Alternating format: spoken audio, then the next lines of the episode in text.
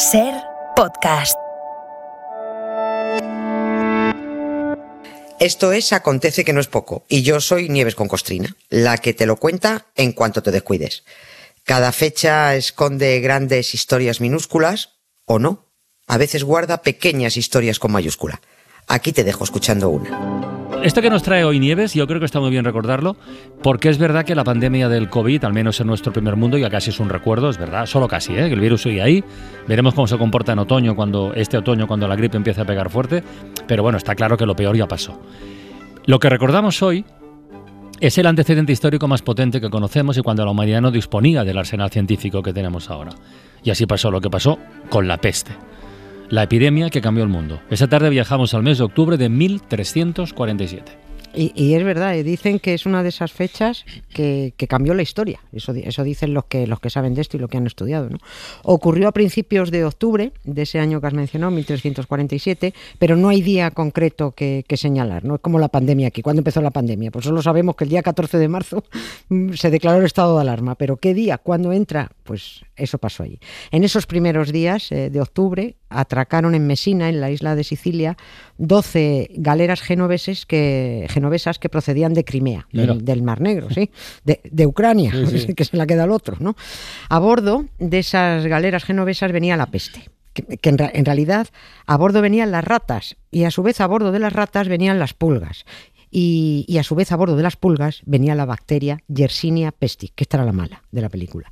Las ratas bajaban del barco con las pulgas, las pulgas saltaban a los humanos, picaban y transmitían la bacteria la falta de higiene, el contacto estrecho, los fluidos corporales, la ropa y los objetos infectados, bueno, y ya está, ya tenemos la peste corriendo descontrolada.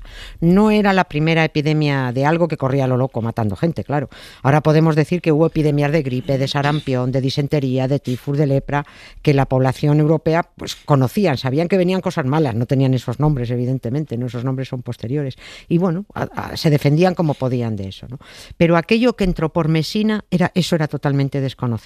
Se cebaba con ricos y con pobres, con reyes y con mendigos. Eso tenía que ser algo sobrenatural. Eso tenía que ser un castigo divino por los pecados de la humanidad. Ya estamos. Claro. Algunos todavía se creen que los virus y las bacterias son sobrenaturales y hacen sortilegios en los templos para acabar con ellas rezando. Bolsonaro dice que la vacuna del COVID te convierte en caimán. Claro que sí. Ya él en idiota. ya está. A finales del siglo XIX, dos investigadores, el eh, japonés Kitasato y el suizo Yersin, cada uno por su lado, pero casi casi a la vez, encontraron por fin al culpable de la peste.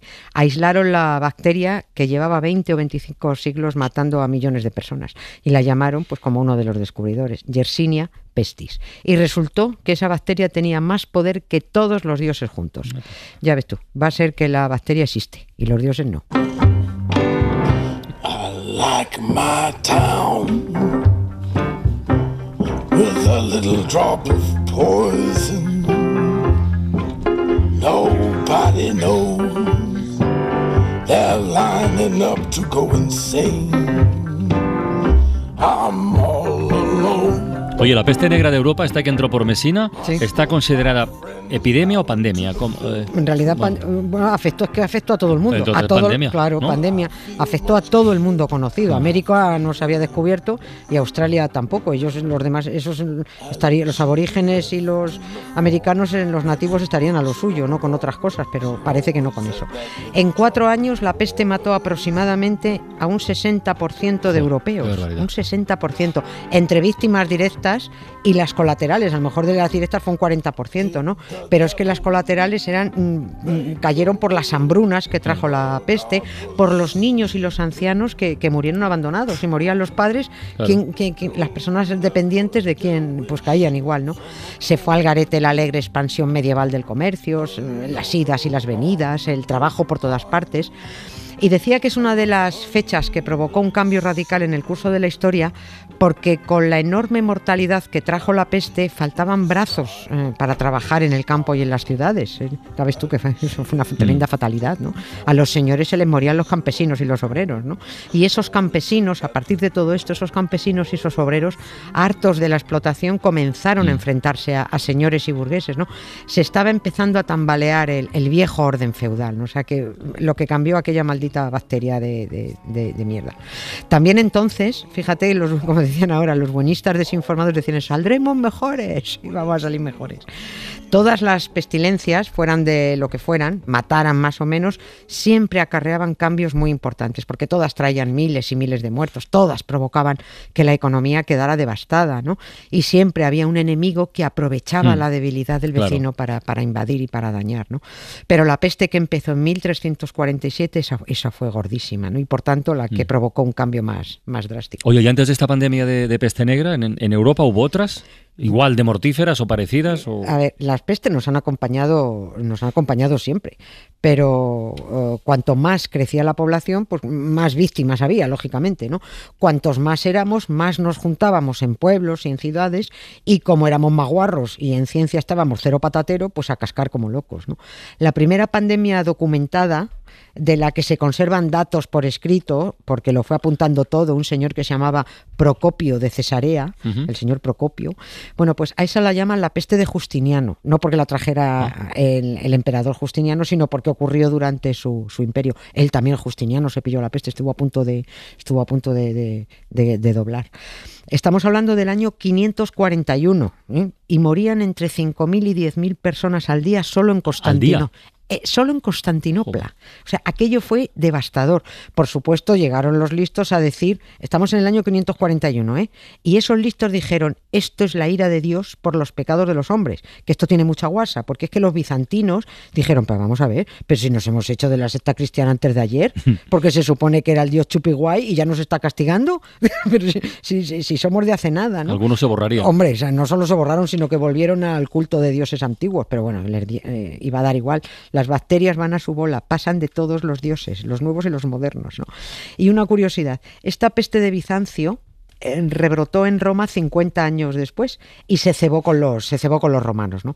Y dijo el Papa, que esto es gracioso, dijo el Papa que mandaba entonces, Gregorio Magno, voy a organizar yo una procesión de miles y miles para pedir ayuda a Dios. Y cuando todos aquellos miles con el Papa a la cabeza llegaron ante el mausoleo del emperador Adriano, que todos tenemos en la cabeza porque es esa fortaleza tan redonda, mazacote, que se eleva a orillas del Tíber, ¿eh? oye, que apareció en ese momento un arcángel y con su espada llameante detuvo la epidemia. Con un par. Ay, y con, la, con un par y con la espada. No, los ángeles no tienen sexo, a lo mejor con el par no pudo ser. Pero desde entonces aquello se conoce como lo conocemos ahora, como el castillo de Sant'Angelo, por, el por el arcángel. ¿no?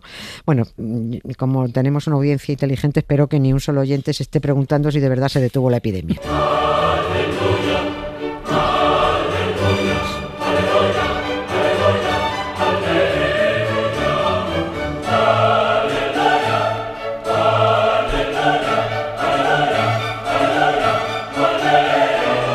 La segunda aleluya de esta tarde en la ventana. Antes Leonard Cohen y ahora este.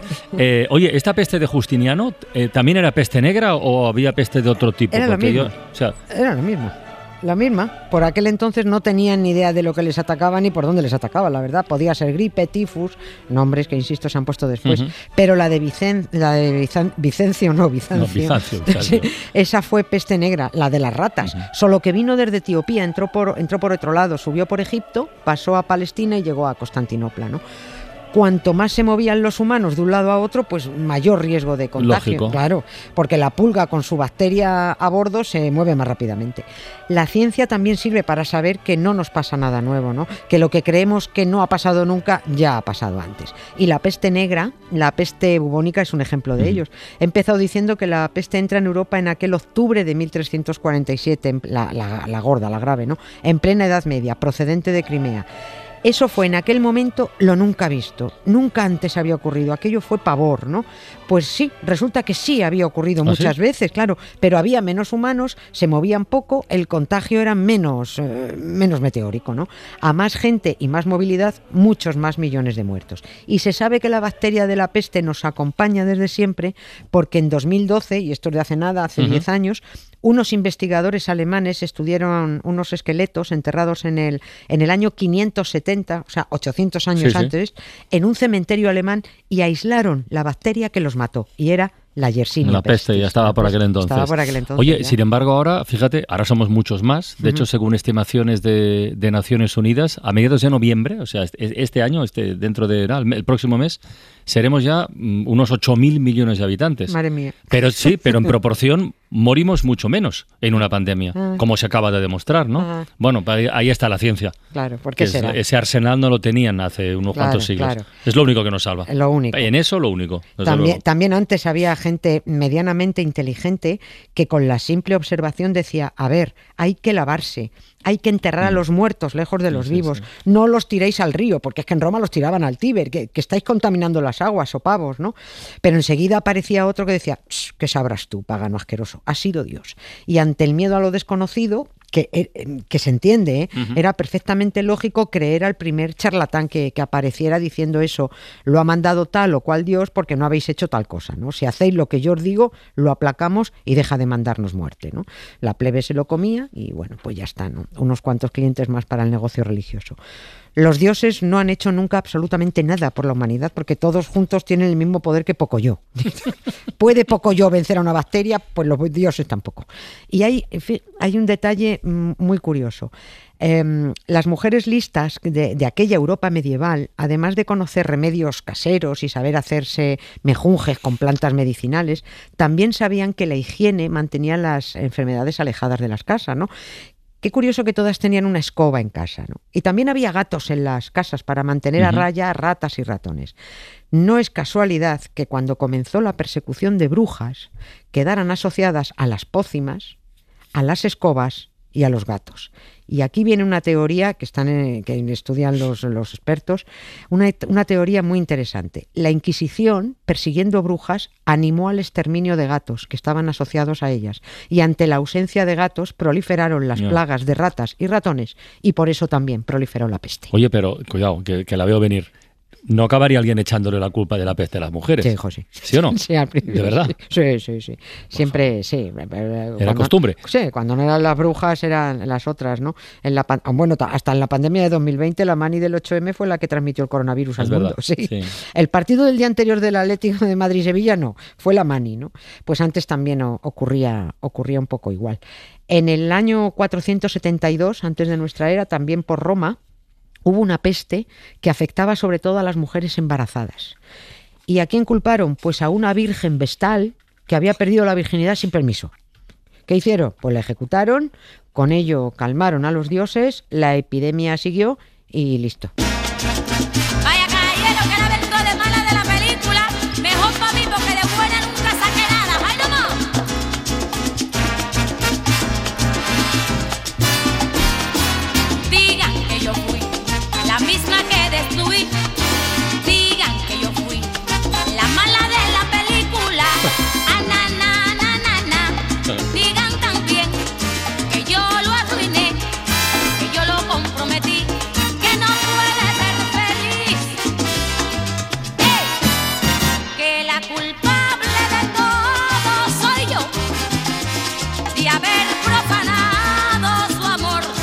Eso se le llama autocrítica. ¿eh? Eso se le llama autocrítica en toda regla, ¿verdad? Por mi culpa, por mi culpa, Joder. por mi grandísima Ay, culpa. Dios mío. Bueno, Nieves, mañana más, ¿no? Mañana más. No nos falles. Venga, un beso muy grande. Hasta mañana.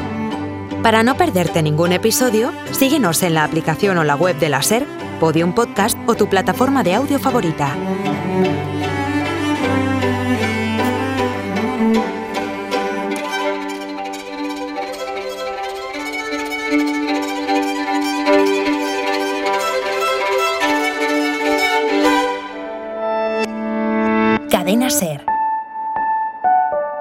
La radio.